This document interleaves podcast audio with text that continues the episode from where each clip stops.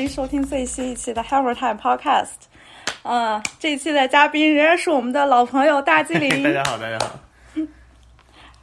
哎呀，好久没聊了。可不是嘛？主要这不是你这前一阵比较忙吗？嗯，对，嗯，呃，上一期我自己讲的那个尼日利亚的 LP 你听听了，了吗？听了，听了，听了，挺好，我学习了很多。我我我我是在那上一期我才仔细的琢磨，又琢磨了一下你上次我们两个聊天之间想到的，呃，比如说现在西非的这些音乐，还有 Afrobeat，、嗯呃，他们跟 dancehall 的这种联系很紧密。然后我又开始重新听了一下我们两年前录的那个 dancehall 那一期，嗯所以简而言之，这一期的主题还是在聊牙买加音乐，嗯。但是我在节目开始之前，我还是再想说一下节目这个平台的问题呀、我今天又收到了一个听众邮件，然后他跟我说节目怎么很久都没有更新了，嗯问我接下来还会不会有。我说没有啊，我这不是一直在更着呢吗？然后后来我来搜搜了一下，好像有一些平台确实已经搜不到这个节目了。嗯，可能小宇宙它已经完全下架了，这个不是我自己操作的。有一些平台的节目也不全，我也不知道是为什么。就我只能说这不是我的原因。然后我还是再继续再逼逼一下平台收听的这个问题。虽然这几年这两年多我一直在逼逼逼逼逼这个，嗯，我还是建议大家用通用的播客客户端来听节目。如果你搜不到的话，可以使用 RSS 订阅。这个订阅的方法随便一搜，你其实就可以知道。就是怎么搜了，怎么开始订阅。如果你是苹果的 Podcast，它那个 Library 那一栏里边上面有个小加号，点一下那个加号，然后通过 R 通过 URL 订阅，然后你就粘贴一下这个链接，你就可以订阅到了。然后其他的播客其实应该也有这样的功能，就是自己搜索一下。嗯，这样的话，我觉得是一个比较稳妥的方式。如果你光搜的话，很有可能是搜不到的。这个我真的不知道是为什么。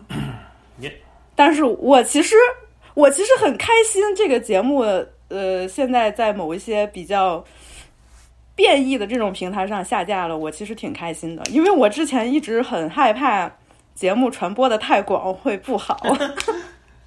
有可能是人家也更听最新的了，但是就是觉得这两期可能隔的时间有点长。就是又催你了，那没有，那没有。我去年有段时间两个多月没更新，就我觉得肯定还是由于平台的问题。而且我真的非常非常讨厌小宇宙，我不建议大家用小宇宙听。嗯，现在我现在非感到非常的欣慰，就是小宇宙它自己下架了，我也不知道是为什么，但是嗯，干得好。因为它要是不下架，我可能会做出一个非常极端的方式，就是我要自己举报自己。把我自己给下架了，我太讨厌小宇宙了。我跟你上次也说了嘛，就录完尼日利亚 o u t i n 那期，我看了一下小宇宙有一傻逼，我必须得说出来这傻逼。啊，你就得就得说一说。嗯嗯，我在那一期的节目里边不是提到了一个尼日利亚的音乐人叫 C.K 嘛，然后他现在是很火的一个音乐人。然后我自己在说他介绍他的时候，上下文其实是说尼日利亚有很多音乐人，他因为他们的名字都特别难读，也很难拼。咱俩还经常开玩笑说尼日利亚有特别多姓欧的，他们这些名字你都不知道怎么拼，也不知道怎么念，然后看起来很复杂。然后我说，哎，那我我在介绍这个歌手的时候，我就说，嗯，他的名字还挺普通的，就叫 C.K。然后。得我这么一说，有傻逼就蹦出来了，说：“哈，你敢在尼日利亚说 CK 很普通？”我当时我就气炸了，我突然一下血压升高，我就说：“你到底好有没有好好听啊？”我这个上下文说的是前面我说很多尼日利亚的音乐人那些名字我都不会读，那当然是我自己没见识了，我也不知道他们那个名字怎么念。然后我说 CK 的时候说：“哎，他的名字还挺普通的。”我真的就是随便一说。就是随便那么一说，我说 C K 这个名字挺普通的，我又不是说 C K 这个人或者 C K 的音乐特别普通，还说什么我惹着人家了，怎么怎么着？啊，我，给我气的要死！就这种傻逼，我真的就说你这你真的是个纯纯的傻逼，不是说你你的那个观点和意见跟我不一样，我骂你是傻逼，我就觉得你这个阅读理解能力吧。你连小学语文课老师给你布置作业你都搞不清楚，你这整不明白，听不懂人话，你听啥播客呀？你赶紧把我拉黑吧，我求求你了，骂的就是你这种人。整吧。啊，对，所以我就特别讨厌，就是莫名，我真的不知道莫名其妙就来这么些人，反正就是嗯。我从始至终，我都不希望这个播客做成一个网红节目，而且我也都一直在强调，我从来没有想说通过这个节目成为一个网红，或者通过它挣钱，想要流量什么的，根本就没有。坚持了这么多年了，我的这个性格和我我做事的这种风格，老听众都应该已经很明白了。我根本就不在乎那些，而且我也很诚心的建议大家，就是不要就是跟一些你你觉得。不合适，不是一类人的人推荐这个播客。我觉得，如果你是 一个，你很了解对方，对你很了解对方，呃，你们都有共同的兴趣爱好或者某些基本的那种共识啊，你可以推荐一下这个播客。你觉得内容做的不错，这个我真的是非常感激大家。但如果你就哎，推荐这个播客怎么怎么样？我觉得我我还是有点担心。之前我那个朋友，我那个朋友他现在在大学当老师，他给他的学生推荐这个播客，我第一反应不是开心，我第一反应是害怕，我就是太令人害怕了。然后之前还有一个听众，他也是一个国际学校的老师，我是说咱们这些听众可真是牛逼，在国际学校当老师给他学生推荐这些，我说你可别了吧，你是害我呢。不至于，不至于，不至于。就不，我真的挺害怕的。没事儿，你就说我多虑了怎么着？但是我还是真的挺害怕的。嗯，但是咱们的那些老听众，我我是把大家当成朋友一样看待的。我也没有说我就是一个网红，我比大家牛逼什么的啊。而且很多听众也都加我微信了。你在那个 Twitter 或者 Instagram 问我的微信，我都很愿意加大家。然后如果想约我出来吃饭喝酒，完全没有问题。在微信上跟我聊音乐，完全没有问题。因为我把大家当成朋友，我觉得。就是像这种朋友之间交流，我很乐意做这种事情，而不是高高在上的当一个什么只管自己输出的主播。嗯嗯，这个节目现在也是变成很个人的这种嘛，无论是聊天的这种内容，还是我呀，还有这些嘉宾的这种状态，大家其实都是本着一个只是为了分享，然后跟更多志同道合的朋友讨论分享音乐的这么一个心在做这件事儿。对，嗯。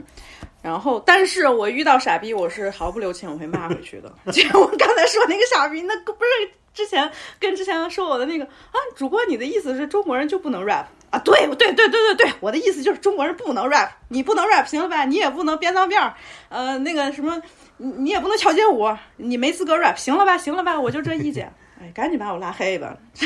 嗯。吐了半天槽，哎，主要还是这这个少生气，对身体好一点我是这么觉得。是啊，你说我现我现在心态多稳啊，就一般就是已经影响不到我了。但是这种无理取闹的这个评论真的是很让人生气，你知道吗？就是你像你说你跟一个。蚊子，或者说一条路边叫的那种疯狗，你跟它置什么气呀？你打蚊子，你你跟它生什么气啊？但是它就是嗡嗡嗡嗡，它就是叮你，它就是咬你啊！它老在你眼前晃悠，就是你就会觉得它很傻逼呀，故意气你呢。嗯。但是这就是真心喜欢这个博客的朋友，他们我也都知道，大家是很诚心的，我很我一直都是很感激听众朋友们，还有之前。对啊，又收到那个邮件啊，嗯，当然就是也让我非常开心。就我有时候收到一封听众邮件的时候，我能高兴很久。我就觉得，哎呀，大家怎么都这么好呀？如果大家能多一些机会见面聊天交流的话，嗯，我我也会非常喜欢。所以就是无论是 Twitter 还是 Instagram，都可以找我来聊天，加我的微信，我也会跟很乐意跟大家聊。对。但是就是可能群聊啊什么的，就是建群啊什么的，我觉得不太行。就我不太想建什么那种微信群，还要维护呀什么的，这个我就觉得有点嗯，没有这个精力了。嗯，是。那个 Telegram 的那个群，我自己现在都不在了。我那个因为老不用，我自己已经自动注销了。你那个号也被 delete 对吧？我那个号也是，我那个小号也用呃没办法登了，所以那个 Telegram 那个群我自己现在也没有。嗯，可能大家已经很久没有说话了。嗯，没关系，反正你不是能能给你发现吗？发吧。嗯。多。老林最近听啥了吗？新的还是新的听了几个吧，就那些什么 Pusha T 啊。呃，Wins 都都听了听。铺下 这张老林的评价特别好笑，他说铺下这张做顺拐了。是就是顺拐了，就是太顺了，就全是或者你说做的太客气了，或者太收敛了都行，就是没使劲儿吧，感觉。嗯。就是顺着做的，然后一顺就顺顺拐了嘛，就没什么意思感觉。也还行，其实就是反正因为他出什么质量也都不会太差了嘛，但是就是分量感差了差了，对啊，也还行了，嗯嗯，那我们肯定是期待五月份的 Kendrick Lamar 了，对对对这个真的是大家都等了多少年了？年度期待，年度期待。对。然后，嗯哎，那继续话话题收一下，就说我们本期聊的，之前也说了嘛，我们还是想继续聊一聊牙买加音乐。对对对就是我前段时间不是又重新听了一下二零年咱俩录那期，哎呀，我觉得录的真的不行。我那期你你输出的特别好啊，我是说我不行，我现在开始反思自己，我真的说的不行。是，我主要是我那次就是太着急了。其实我二零年那段时间做播客，我也是特别着急，就是想到一个话题，我觉得哎特别值得一说，然后我就拉着你说了，或者我拉了嘉宾说了。嗯，我自己其实就是没想好应该是怎么说才更合适，然后也特别着急的，就是想在一期节目里能把每一每一方面都说到，那那真的是不太可能。嗯。然后也就是有我之前说的那个问题嘛，我之前听歌的时候比较容易给自己是就是设立那种限制，我就是很想找一个特别顺的那种一条线给它串起来。就比如说，到底是谁影响了谁，嗯哪个时代有什么东西发展到接下来它又变成什么样儿。其实你在聊，无论是非洲音乐还是牙买加音乐，你都发现它不是那么。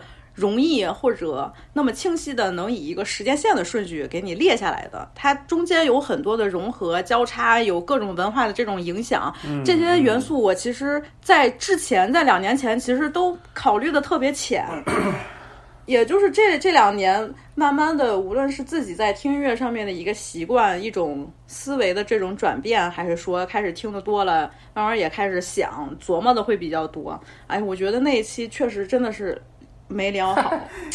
不 不不，挺遗憾的。你，不会 嗯，不是我，我我真没聊好，我要给自己一点高要求才行，嗯要不然老人话顶。嗨，聊呗，因为这东西就是说，它这个东西，因为毕竟历史也比较悠久。因为 你说任何一个东西，你说它起码这都有五六十年的历史了，从现在看，啊就就真正说从牙买加特色的东西开始看。可能差不多从五十年代末六十年代初那时候开始吧。那你这么多年，那成百上千的人在搞这个东西，那肯肯定不是说特别容易能说清楚的。咱们就也只能分享一下，就是说，呃，咱们喜欢的或者就是简单抛砖引玉呗，对吧？嗯嗯，但是说话输出观点还是要谨慎，无论是介绍啊什么的。就是我现在就是避免，就是用一些你看起来好像很正确的那种，像是介绍类的那种那种方式，给大家介绍一下就完了。我觉得这样其实也挺不好的。真正享受音乐的部分，还是要就是多挖掘一些。对对对，是。嗯，我自己对于牙买加音乐可能也是近期才开了窍了。我真的是实话跟你说开，就之前录的时候，其实我也没开窍，因为我之前录的时候，不是你给我推了那么多的歌，我说，嗯，这个我确实听不来，这个我确实不能理解。我当时就有很多这样的困惑，我就说，哎呀，我真的听不来，我理解不了。我那个时候就是就觉得。比较新的那些东西，我是更容易接受的。有很多老的那种音乐，我确实当时没听进去。而且就是我这个人又这么肤浅，对吧？我这个人其实真的是非常肤浅的，我听进去开了窍，除非这个、这个人长特好看。你就说，我之前听休斯顿音乐，老林嘎嘎跟我说休斯顿音乐有多有意思、多好，我也没听进去。到后来为啥听进去了？因为我突然发现 Slim Thug 长特别好看，我说哎，我听进去了。嗯聊 dance hall 我也是就那么瞎听，然后老林跟我说 Vibes Cartel 不错，你听，我一看，哎呦，Vibes 长这么好看呀，长得挺好看的，哎，我也又给听进去了。嗯，然后那个尼日利亚的那个音乐，就是像 Afro Beats 呀，或者是无论还是 Alt 什么的这种音乐，我一看，哎呀，Santi 长得这么好看啊，我听进去了。所以我我这个人听歌就是还是挺肤浅的，我就是想先看一下艺术家这种形象，他是不是对我的这个胃口。如果你长得好看的话，我特别容易开窍儿。也是个方向，挺好。啊、嗯，其实有很多有很多这种，我我觉得大概也都是一体的吧。一个人的形象，他他的作品呀，嗯还有跟他的形象，可能在我的心目当中，他会形成一个整体。如果有一方面特突出的话，我就更想了解他。就没办法，就是看脸不脸。是，这相当于是你得有一个切入点嘛，就是你得把这个兴趣提起来了，不然你听什么也听不进去嘛，很正常，都一样。嗯嗯，对。然后从牙买加音乐说起的话，其实，嗯，咱们上一期没怎么好好聊，就是比较老一辈儿的那些。嗯哎，先说一下，就是我为什么突然开始又想重新再聊回这么一期。除了我之前说的，在听尼日利亚音乐的时候，我找到了跟 dancehall 联系特别紧密的这些音乐之外，还有一个契机，其实就是 Decode 这个播客。嗯嗯，这个我跟老林也说过，就是 Decode 它是英国版的 Dissect，它在第二季的时候讲的是 Skepta 的那个一六年的专辑《Konnichiwa》，然后它也是每一集讲一首歌。嗯，我觉得我挺喜欢 Decode 这个主播的。他在讲 Skepta 的音乐的时候，他也提到了 Skepta 受 dancehall 的这个影响非常深，然后他还讲了一段 dancehall 的这个历史，让我又重新有兴趣再听一下牙买加的这些音乐。嗯所以也非常推荐大家听一下 Decode。呃，目前 Decode 和 Dissect 好像都是被 Spotify 独家给买断了，所以你只能在 Spotify 上听到这个播客，其他平台还听不到。嗯，如果有条件的朋友们，真的可以试着听一下。第二季讲 Skepta 讲的太好了。行啊，你你你你你分享分享，展开讲讲。我，嗯，其实他也就是每一集讲一首歌嘛，但是他讲那个方式就是，嗯，不会说像 dissect 那样，他就会分析，比如 dissect 的那种风格，他是说他采样了什么，他是怎么采样的，嗯然后他用了什么和弦，嗯嗯嗯然后他是怎么从这种可能比较偏技术乐理的这个角度来给你讲这首歌为什么牛逼。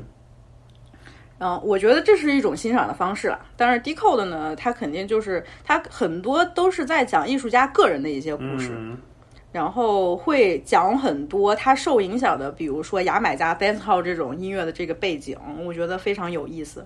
嗯，这就是两种不同的风格和方式呗。反而你你也知道，我现在听歌其实不太喜欢听人分析说他通过什么乐理啊，或者用了什么和弦，怎么这种这种角度来讲，我觉得会有点干做做我自己本身还是比较喜会喜欢，嗯，对对对，就是做歌制作人什么的这种。对，那个我原来经常看，嗯但是 最近也不怎么看了。对，以我现在这种听歌的状态来讲，我其实更愿意听故事。嗯，嗯就是我觉得，如果叙事非常好，有有那种特别有意思的历史故事的这种背景的话，可能会更加吸引我。对，嗯，嗯，所以这就是我非常喜欢 Decode 的一个原因。嗯，然后呃，说牙买加音乐，其实我还就是觉得这一期肯定还是要靠老林来输出，为我们上课啦。别别上课，别我自己上课，就当一个非常不算上课，不不能说是上课，因为这东西，啊，我说说实话啊，牙买加这事儿我也没那么那么仔细的研究过，因为以前好像这方面资源也不多，就说实话，这两年好像多了，嗯，不知道为什么。但是我看那时候给你发过嘛，那个看那个红牛有好多，都挺不错的。反正说的有的我比较认可，有的我感觉和我认识的也不太一样。但是反正他说的还挺全的，嗯而且都不错，我觉得普遍不错。但是之前我说实话，我没太仔细的，就是说从那个查资料呀或者什么玩意儿了解过，所以我说的基本上全是凭我的就是大概的经验，就是 被动收集到的一些信息得出的一些观察，就是 也也不不不确保对啊，嗯，应该是挺有很多这个不对的地方，所以就是大家，但是应该，我觉得应该不会有太大的偏差，但是反正就是咱们就是说呗，说着玩儿呗啊。哎 呦，老林这谦虚呀，给我弄不是不是真的真的真的，因为这个确实没使劲儿琢磨过这个事儿啊。那我们说牙买加音乐，我觉得肯定还是没办法忽视鲍勃·马利嘛，嗯对吧？从雷鬼音乐开始聊，嗯嗯我先说，我之前对雷鬼音乐有很深的这种误解。其实这当然就是我个人的原因，但是还有一个整体大环境的一个原因，就是我自己观察发现的啊，仅仅是我自己的观察，嗯我并不是说现实情况具体肯定是怎么样的。就是在我更小、更年轻的时候，那段时间开始听一些比较早的那种欧美欧美音乐的时候，大家总是会把雷鬼音乐和一些六十年代那种嬉皮士的音乐混为一谈，就是那段时间的那种摇滚乐。嗯我觉得在国内的一个环境是这样的，然后就可能导致大家对于雷鬼音乐的这个理解非常的浮于表面。嗯即使你提到像关于牙买加当地雷鬼音乐它的那种解放的这种意义，嗯。它人的那种思想的那种意义，我觉得都是特别浅，而且我觉得跟六十年代五六十年代的那种摇滚乐它完全就是两回事儿。但是在国内，它经常就是会混为一谈，然后我自己特别不能理解的，就是我当时我听音乐的时候，可能我自己更偏向于像美国当时流行的那种摇滚音乐，嗯所以我自己是欣赏欣赏不来牙买加雷鬼的。而且那个时候，大家总是把雷鬼音乐抽象成为一种特别符号化的东西，比如说你那个什么呃黄色、红色的那种配色。嗯 或者大家一定有很多那种装逼的那种酷小孩儿，他们会给自己编 dress，、或者说抽大麻什么的，就觉得自己很酷。即使你提到什么 Rastafarian 这种很有意义的这种，呃，政治意味很强的这种解放运动，但是总是感觉大家总是会把雷鬼音乐高度抽象成这么一个符号，然后你你对它的这个理解，如果就停留在这儿，你其实也没有什么兴趣去探索。有道理。嗯而且在那对那个时期的摇滚音乐，它其实是，就甚至就可以说，它就是白人他的那么一种，呃，怎么说，自我放逐的那么一种意思吧。因为那个时候，呃，大家好像我我感觉啊，就是跟那种什么垮掉的一代呀、嗯嗯 b e a t Generation 啊，什么联系很紧密那种，什么伍德斯托克啊，像这一类东西。嗯嗯，你跟牙买加的雷鬼音乐如果混为一谈的话，就确实是一个非常大的这么一个误解和偏差，就导致我肯，我可能就是有很长一段时间我是没有办法去欣赏雷鬼音乐的。被误导了。对，其实就是我觉得是国内环境的这么一种误导。嗯，可以理解。对，因为其实嗯这和摇滚关系，因为他们可能是反着回去理解的，因为他们可能就是摇滚对听众先接触到雷鬼这东西，可能是通过什么警察呀，或者是呃 The Clash，呃朋克时代的那些东西，嗯或者是再往后的那些 ska 的东西。对对对，所以他反过来往回推，可能是先入为主吧，其实还是不太一样的。嗯嗯，它其实是两个完全不一样的东西。啊。我觉得就像我刚才说的，白人他摇滚音乐那段时期，他大家其实是崇尚的那种自由或者那种反叛。他当时在那个年代，它叫 counter culture 嘛，嗯嗯反文化运动。反文化运动里边，的很多就是白人的那种嬉皮士，他很 hippie 的那种生活状态。但是在牙买加，它第一是音乐，它本身它的那个审美不同，而且它的那个文化土壤也不同。就我是长大了之后，我自己是会意识到，就是在中文语境下面，有很多关于黑人的那种，他很强烈的那种黑人的呃民族的意识，反种族歧视的这种意识，你在中文语境下，大部分情况下其实都是被稀释掉了。它你好像会觉得他们都是你，就是你，你会觉得他们都是反叛，但是这两种反叛是完全不一样的。呃对对对，白人的反叛，他对他很多是关于，比如说啊、我自己比如说就是什么自我意识的觉醒，或者说你意识到了当下社会它哪哪一些有一些什么样的问题，然后这个青少年这一代特别迷茫，嗯然后你觉得自己是垮掉的一代，你要去流浪，你要去放逐自己，你要去追求什么什么样的自由。嗯但是黑人的反抗，他们完全是不同的。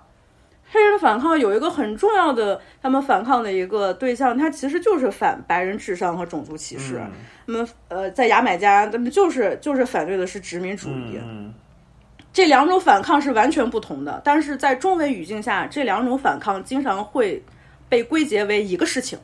这主要也是可能是受当时的年代的那个信息的限制了。以前确实是，嗯，以前确实你想了解这些东西了解不到，我我觉得真的了解不到，因为你，嗯，因为你主要的渠道角度都是摇滚的那个角度嘛，所以它只能是对对对，就先入为主，然后啊，顺便理解一下，因为具体的信息很难找到。嗯。嗯，我在零几年观察到一个现象，就是我还挺小的时候，零几年那个时候，像中国的这些亚文化的青年，比较地下、反传统的这一类青年，他们其实只是把雷鬼当成一个符号，他们觉得抽大麻，然后呃 编脏辫儿。然后在身上穿着有这种颜色的、有雷鬼这种元素、雷鬼颜色的这种衣服，觉得自己很雷鬼。但是他们自己本身的那种虚无主义和 Rastafarian 其实是两种完全不同的 mindset。他这个这个东西，其实我觉得之前很很久、长久以来，让大家感感觉到就是没办法分清，或者说有 误导倾向的这么一个趋势误导，真的。导属于误导的。嗯，嗯对，就嗯，白人的那种虚无主义和牙买加青年的这种反抗，它太不同了。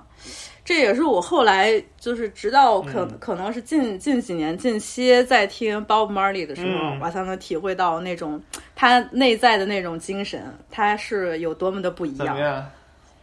谈谈，你你有你有哎呀，就是就是就是诗啊，就是诗啊，Concrete Jungle，那他们不是诗吗？他这个是这样的，牙买加的那个东西吧，它首先就是说，鲍勃·马利算是一个特例了，因为他其实在七十年代，他是因为他们小岛公司嘛，把它包装成一个那种，其实他也是按摇滚明星那么包装的，所以鲍勃·马利是有出专辑的奢侈的，就是 在牙买加其实出专辑。它是不是一个主流的方式？就是这个雷鬼这个游戏，包括从最早的 ska 开始，其实 ska 前面也有了，但是在咱们就我只能从就是觉得从 ska 开始说吧。从这个开始，一直到当操到现在的东西，这个雷呃牙买加的东西就是只纯纯粹的是单曲的游戏啊，它不是一个玩专辑的东西，而且它特别的作坊，就是。一个制作人，一个制作人有自己的作坊。像鲍勃·马利，他是包括马利家族所有的人，他们是有这个奢侈的，就是他有资源可以，呃，做专辑。嗯，包括咱们之后会说到 Redeem 这个文化，很多都是其实我你要我说就是受经济情况的限制，一个 beat 来回给别人用，嗯就鲍勃·马利不不不用担心这个事儿，他全是原创原创的，所以他有自己的乐队，对吧？他可以负担起这样的东西。但是鲍勃·马利他其实、就牙买加这个东西啊，它和美国东西不太一样的是什么呢？就是说，我不知道怎么能特别简单的把这个事儿说明白。但是如果你听过六七十六十年代美国音乐和七十年代美国音乐，或者就是说你迷幻之前的美国音乐和迷幻时代之后的美国音乐，你就发现其实它迷幻之后的美国音乐，七十年代初那些音乐吧，它有一个那个唱作人化的这么一个趋势，就是对，比如说，甚至马文盖伊，就咱们说黑人马文盖伊或者 Stevie Wonder，、你对比他六十年代和七十年代的作品，就是区别非常明显。你就发现，忽然七十年代马文盖伊就变成一个独立的这么一个人了，对吧？六十年代他就是唱歌、o k 所以说，这其实就是也是说怎么说呢？就是说，歌这个东西，它是一个美国传统流行乐的这么一个方式，就是摇滚。咱们就可以再往前说一步，摇滚兴起之前，其实或者鲍勃迪伦兴起之前，歌、唱歌的，嗯，写歌的，这三个事儿是分开的。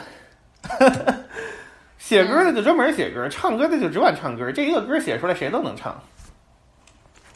牙买加文化在大，就包括一直到今天，牙买加很大，它这个音乐的文化很大程度上，它还是基于歌的。就是说唱作人的东西在他们的文化里没有那么多。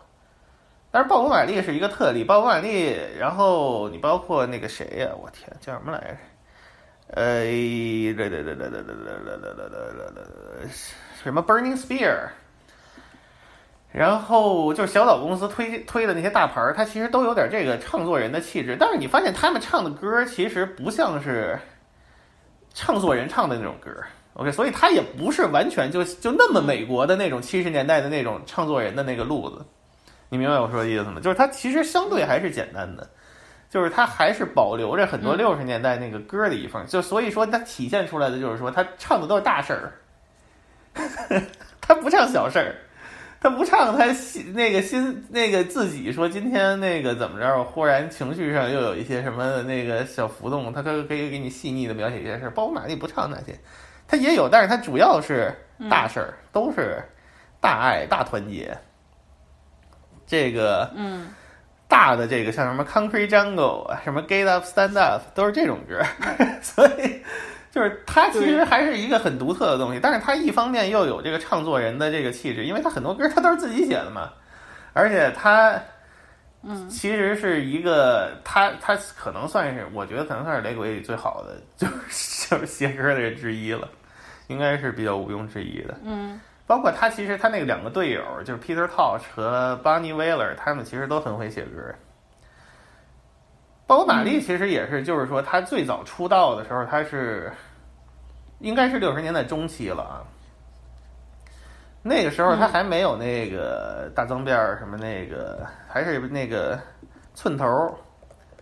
然后他们哥仨都是寸头，他们那个三个人 The Wailers，你经常看鲍勃·马利七十年代专辑写的是 Bob Marley and The Wailers，这个其实是也是后来包装之后，小岛公司想要把鲍勃·马利突出出来。把另外那两位给那个，仿佛就给设计成幕后人物了。这个最后也导致了他们那个 The Wailers 解散，主要也是这个原因。因为 Peter Tosh 和 Bonnie Wailer 很不高兴的这个事儿，他们后来就解散了。但是 The Wailers 其实就是三个人，就是鲍勃·马利、Peter Tosh 和 Bonnie Wailers。鲍勃·马利可能是 lead vocal，然后那两个，尤其 Bonnie Wailer 和 Peter Tosh 可能和声。Peter Tosh 有的时候还唱几首，Peter Tosh 也写歌。但是他们可能大概就是六十年代中期那个时候开始出来，他们最早还是在那个 Studio One 还是 Treasure Isle 都有录过音，就是当时牙买加比较大的两个录音室了。一直到后来还有李 Perry 给他们制作过。他们最早的风格其实就是有一些 Ska，有一些 Rocksteady 那种风格，像是六十年代末期那种雷鬼之前的风格。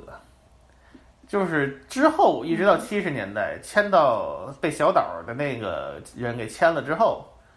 你看到七三年他出的那个《Catch a Fire》，应该是他就是在国际市场的第一张专辑。在之前还有什么《So Rebel》，那张是 Lee Perry 制作的，还有一张叫《The Best of the Wailers》其实就是收录了一些他们在那个莱斯里孔的那个公司的那个一些单曲。所以就是说，如果听众你没听过鲍勃·马利，其实你就听。他之前在牙买加的录音的风格和他之后在小岛录音的风格，就是很明显的差别。嗯，而且他其实很多歌都是他小时候就写好了的。他到小岛了之后，可能大概前三章吧，前三章还是前四章，基本上唱的都是老歌。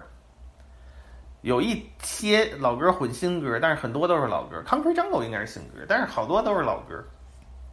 一直到 Wailers 解散。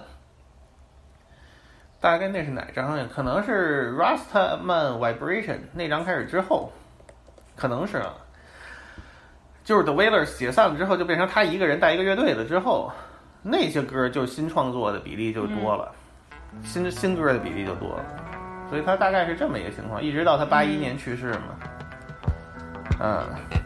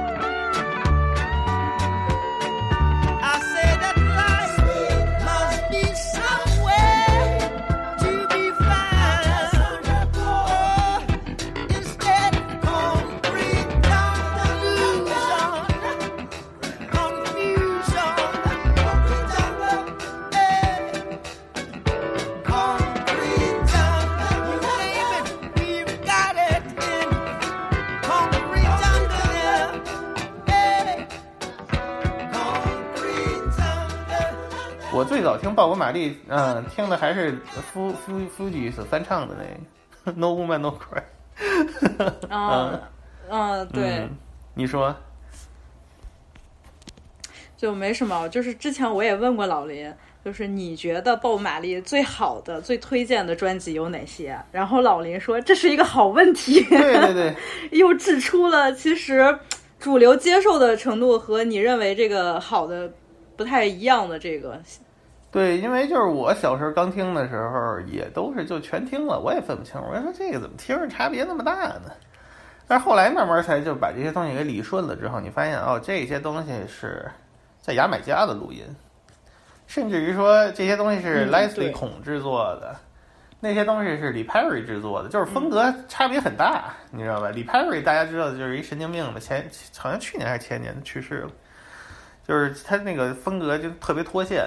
莱斯里孔是呃华裔，呃也不是说呃是华裔，呃反正就是那个南方那边过去的，很很早那一批的那个移民，他是那个嗯。他有一个公司叫 Beverly's，那个大概是 Rocksteady 时代，呃，应该是最最捧出来一些最著名的人吧，包括 Desmond Decker，然后德瑞克摩根，嗯全是哎，德瑞克摩根是不是？德瑞克摩根好像不是，Desmond Decker 和那个谁，吉米克利夫，都是他们公司的，嗯还有那个 Tucson 的 Metals，就是都是这公司的。后来这人七一年就去世了。所以就是你看很多人像包括吉米克利夫呀、Toots and Tomatoes 呀，其实他们当时也是被小岛给签了，但是感觉好像发展就停滞了似的，没有像鲍勃马利那样一直发展下去。可能他们的那两位的音乐可能就大概停留在七二年之前了。之后吉米克利夫也一直出专辑，但是就是没有那么大影响力了。嗯，包括 Toots 也是，对。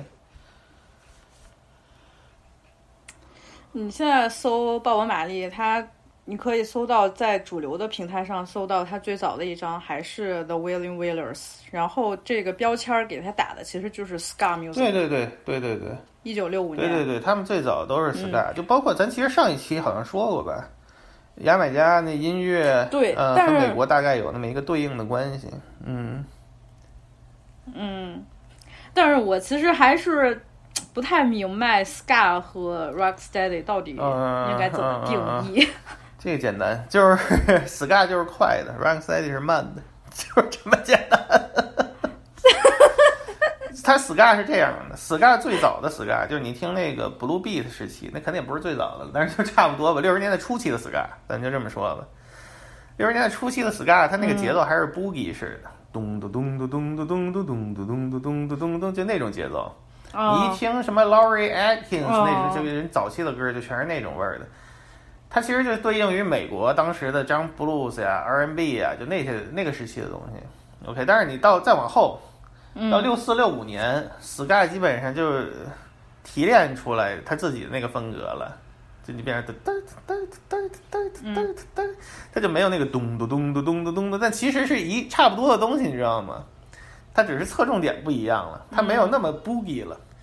OK，就是很明显的一个变化。然后再往后到呃六六到六八年，就是咱们俗称的 rocksteady 的这个时期。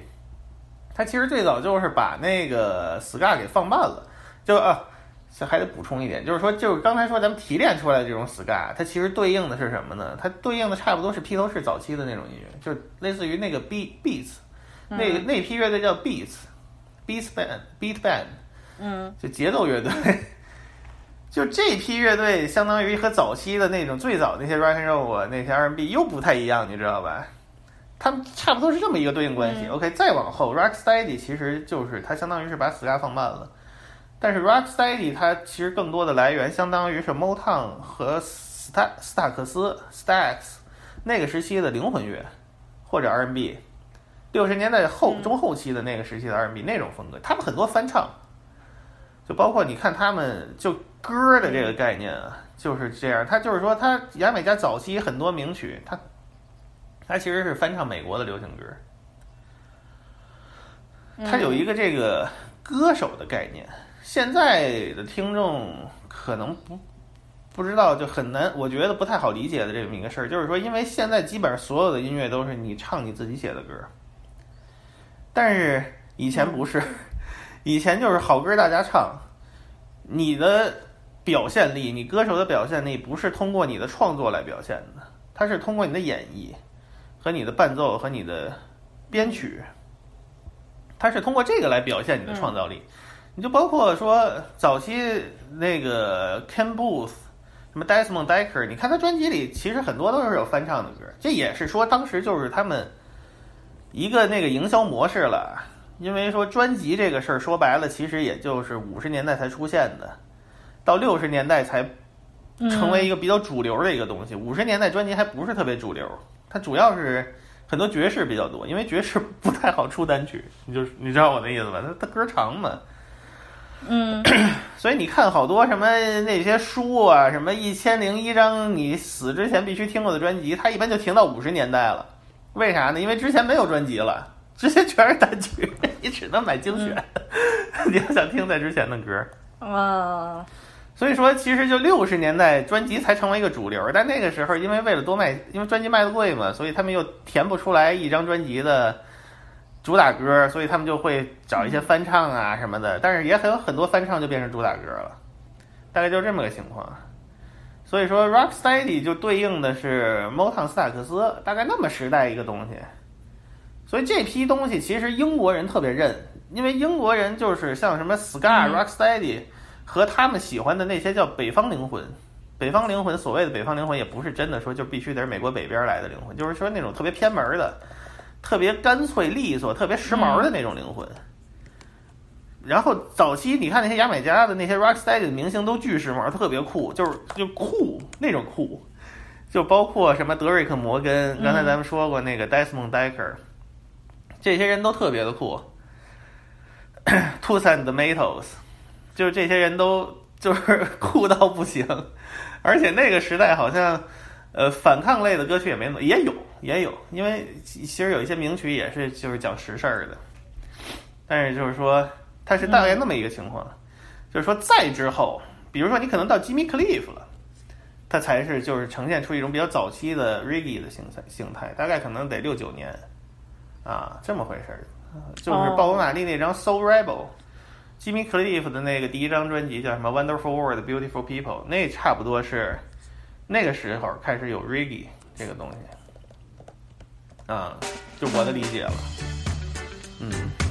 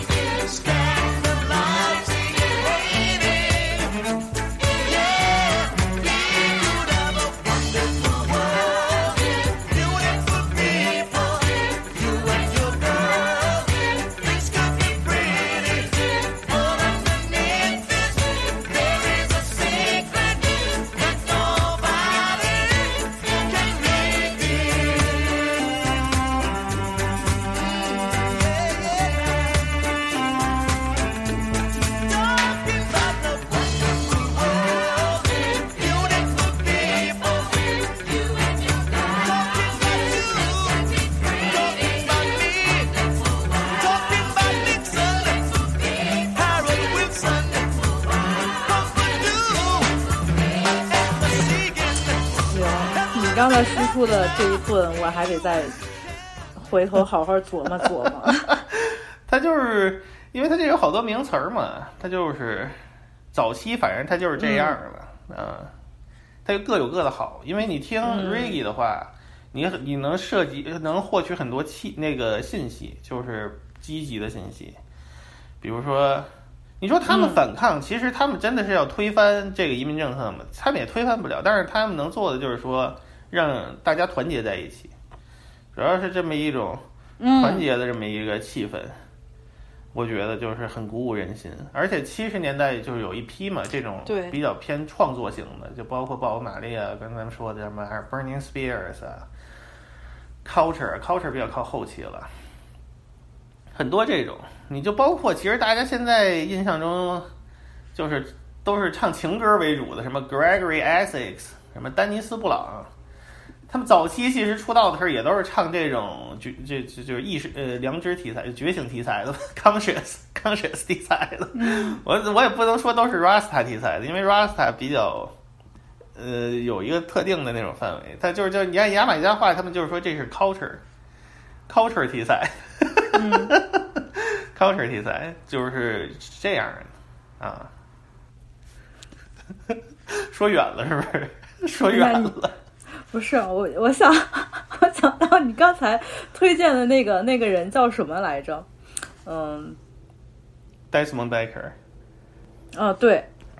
推荐一首歌呃，就听那个《山 T 烫》呗，零零七那首歌叫《零零七山 T 烫》，非常有名的一首歌曲。他们这个时期的很多歌，就是都被那些 ska 乐队老翻唱，就是很被他们认可。就是有一个，呃，当时英国七十年代末有一个那个乐队叫 The Specials，他们算是那个 Two Tones 的领军人物吧。就是他们基本全是翻唱，就是你听他们那歌都挺牛逼的，但是其实都是翻翻唱，很多都是老歌，行，挺酷的。嗯，Desmond Decker 还是很好听，他有零零七，然后还有什么名曲 Israelite，嗯，他们哎哎，我现在先，嗯，我现在先听一下这个零零七 Shanty，对你一听，反正它就是比较慢的那种 ska。不是，也不能说比较慢一点 skr，就是说整体速度变慢了，它它没有那么强的那种 skr 的那种那个味儿。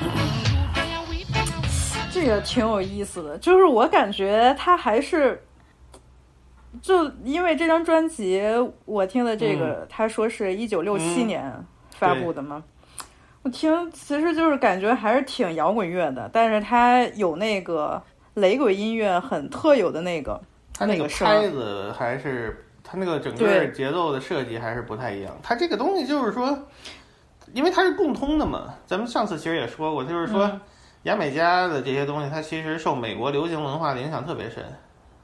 虽然它从来没有说好像反着输入回到美国去，但是它其实就是说每个时期美国流行对应的那个风格都能大概就在牙买加找到一个那么一个、那个对应的这么一个牙买加本土发本土本土化的这么一个味儿，你包括现在也是一样。就这批人，就是主要他就是都太酷了，你知道吗？都跟小绅士似的，一个一个的那小样儿。然后，真的就是英国特别认他们，就是嗯包括那个 Tooth and the Metals，就是地位极高。他们有一首名曲叫《Monkey Man》，你也可以听听。他们就是这个时期的歌儿，还有一个特点就是说，它主要是以吆喝为主。它就是说，它有好多那种吆喝的段落，就是被大家都特别容易被记住，然后就成名曲了，你知道吧？它也是得有这个这个成分在里边儿，就是你得特别的 catchy。嗯你听 Monkey Man 就纯是嗷嗷的，然后那个贝斯弹的就跟那个小学小学不是小学，就是初初就几乎是那种初学者谁都能弹的那种贝斯，就是特别的洗脑。你听那个 Monkey，Man，但是哦 Monkey Man 你也听早期的那个版本啊，就是比较早的那个版本，他后来又重录过，应该是。啊，就那啊呀呀，啊呀呀，噔噔噔噔噔噔噔，就是特别的洗脑。但是好听。这个他这个时期的那些歌的美感，就跟六十年代美国灵魂乐那个美感很相似，就是好歌，好歌、嗯就真的是好歌。你现在就是说你大家都写歌，但是你有几个人能写出来这么好的歌呢？对吧？所以还是挺遗憾的，也不能说挺遗憾的，就是说他这个聆听的角度不太一样。嗯，真的是角度不太一样。这个可能，这个如果可能就是年轻的听众，我觉得可能是，就甚至说进入六十年代以及六十年代早期以及更早的音乐，可能都会有这么一个困惑吧。就那个时候，它的那个嗯运作方式和现在是不一样的。嗯。